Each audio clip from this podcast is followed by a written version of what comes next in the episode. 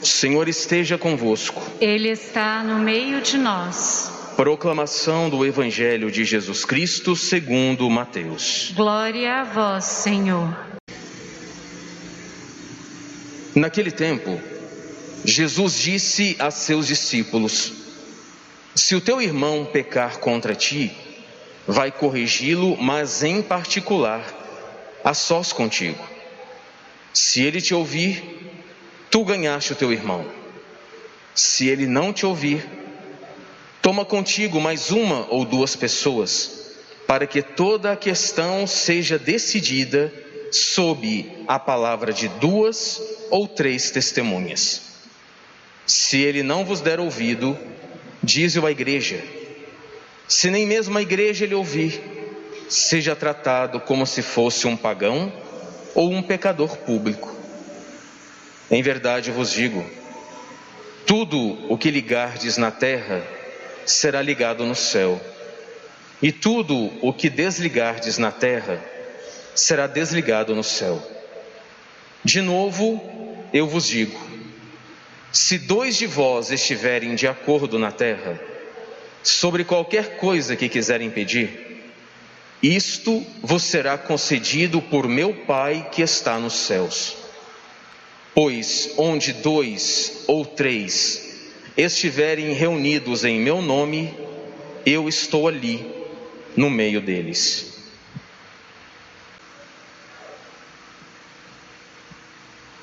Palavra da salvação. Glória a vós, Senhor.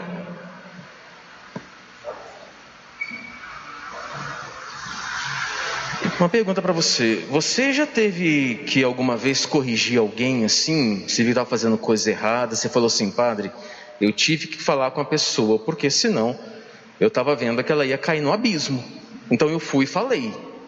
Você já passou por isso? Você viu alguém da sua casa, por exemplo, fazendo coisa errada ou não indo pelos caminhos do Senhor? E você teve que ir fazer uma interferência, por exemplo? Uma pergunta aqui, quer ver? Tem alguém na sua família que não está andando sob a lei de Deus? Tem alguém na sua família que não está tendo vida santa? Tem alguém na sua família que não está debaixo dos mandamentos da lei de Deus e da igreja? Tem alguém de dentro da sua casa, por exemplo, que não quer viver aquilo que Deus sonhou para ele? Será que nós temos alguém dentro de casa assim que você fala assim, padre, se eu não falar com ele, ele não vai mudar de vida. Vocês perceberam a primeira leitura que, que Deus falou? Se você vê o seu irmão cometendo um erro, cometendo um pecado, e você não avisa que aquilo está errado, quando a gente morrer, Deus vai cobrar do nosso sangue. Se você vê um irmão pecando e vai e fala para ele, filho, isso está errado, Deus não gosta. A cada escolha má virá uma consequência ainda maior ruim. E ele mudar de vida, você ganhou o teu irmão e você ganhou a tua vida. Se você vê teu irmão pecando, vai, avisa-o, mas ele não muda de vida, aí a culpabilidade é dele. Mas você não vai ser cobrado por omissão. Hoje eu percebo uma grande omissão por parte de muitas pessoas que ficam com medo do outro perder a amizade, do outro ficar com raivinha, do outro não olhar mais para a cara dele. Ah, não, meu filho vai ficar com raiva de mim, padre, se eu falar que ele está errado. Meu filho vai falar que não me ama mais, padre, se eu falar que ele está errado, fazendo coisa errada. Será que essa é a vontade de Deus? Para aqueles que você ama? Por que, que você tem medo de falar a verdade? Por quê? Que você não chama a responsabilidade aqueles que estão fora da graça de Deus, fora do caminho de Deus? Por que, que vocês têm medo de falar, de corrigir, de dizer não? Hoje as pessoas são muito melindrosas. Quando você vai chamar atenção, fica, ai, ai, foi muito veemente comigo.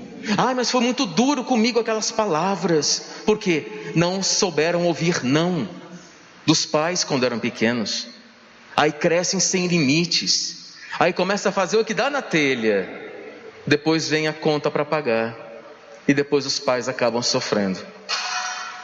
por verem os filhos no sofrimento. Será que você está sendo omisso? Você está sendo omissa? Dentro da tua casa? Alguém está fazendo alguma coisa debaixo das tuas barbas e você finge que não vê? Você passa a mão, você fala assim: ah, não, mas ainda bem está dentro de casa, não está fazendo fora, que fica pior ainda, né? O que, que você acha? Esse evangelho aqui hoje mexeu com você? A questão da correção fraterna? Vocês sabem que não é o que a gente fala, mas é como a gente fala. Nós não podemos nos calar perante o pecado, perante o erro. Nós não podemos que seja nosso irmão, nosso amigo, nossa mãe e nosso pai. Se está errado, está errado. Agora, é aquele negócio, né? É saber como falar, não é chegar colocando o dedo na ferida, não.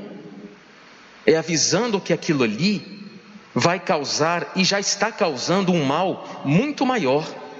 Às vezes as pessoas colocam o dedo na cara. Não, gente, não é assim que faz. Primeiro, tem que usar a caridade.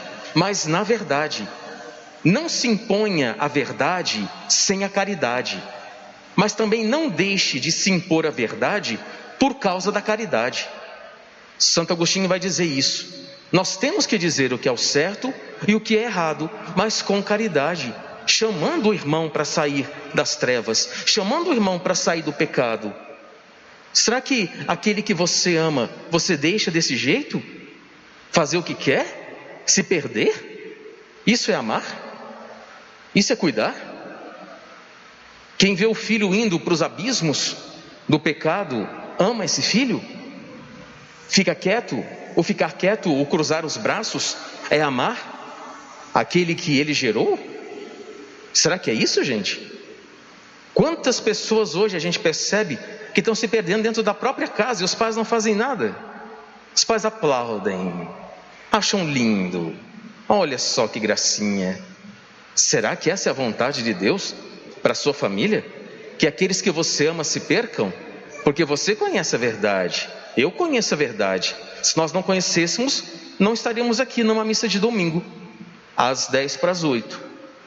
Outra coisa, tem pessoas que não foram criadas na igreja, os pais não levaram para a catequese desde pequeno, os pais não ensinaram a catequese dentro de casa, os pais não foram os primeiros catequistas, então a pessoa nunca conheceu a verdade. Então também tenham muito cuidado com isso. Tem pessoas, gente, que não conheceram a verdade, acabam indo para o caminho da esquerda, acabam virando cabritos, porque nunca ninguém anunciou o evangelho a eles. Será que às vezes não está esperando você anunciar o evangelho da vida? O evangelho da verdade? Vocês sabem que nem todos tiveram a mesma criação que você teve. Você está na igreja desde pequeno. Seus pais eram de igreja, seus pais são de igreja. Te levavam para a missa todo domingo, para confessar, para comungar, levava para catequese. Então você e eu conhecemos a verdade. Mas e aqueles que não conhecem? Como é que eu devo fazer? Conversar, anunciar o querigma, anunciar o amor de Deus e chamar a pessoa para a igreja.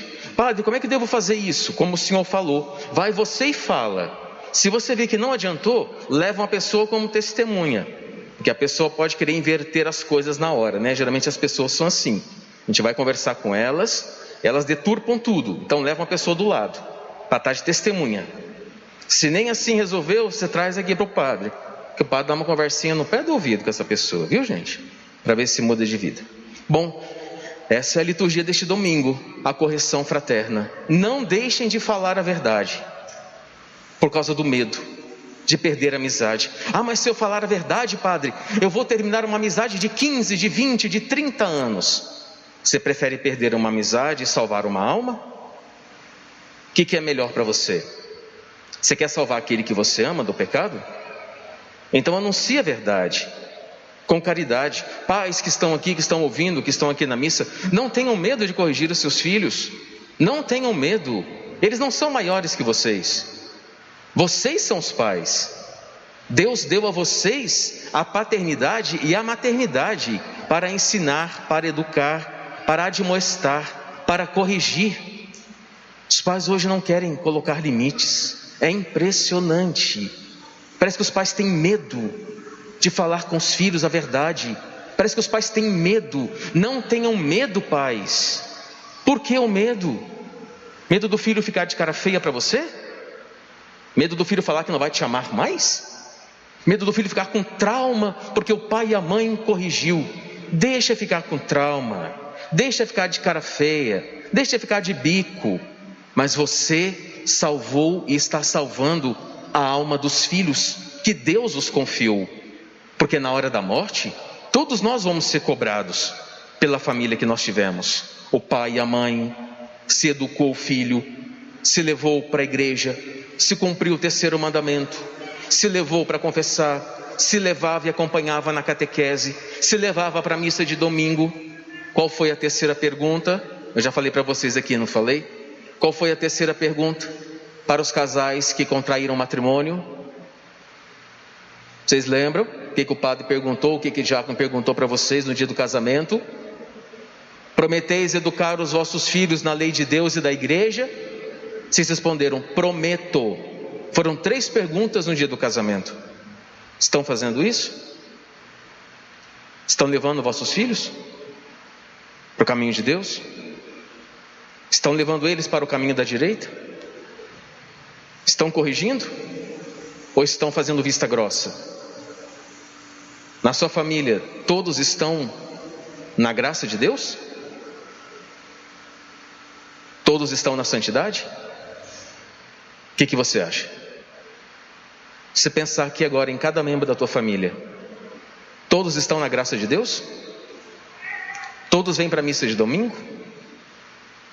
Todos rezam todos os dias antes de comer, por exemplo? Fazem ao menos o sinal da cruz? Você ensinou, você que é pai e mãe, ensinou seus filhos a fazer o sinal da cruz antes de comer? Você para e come com eles no final de semana? Não fica cada um no quarto, no zap, no Instagram?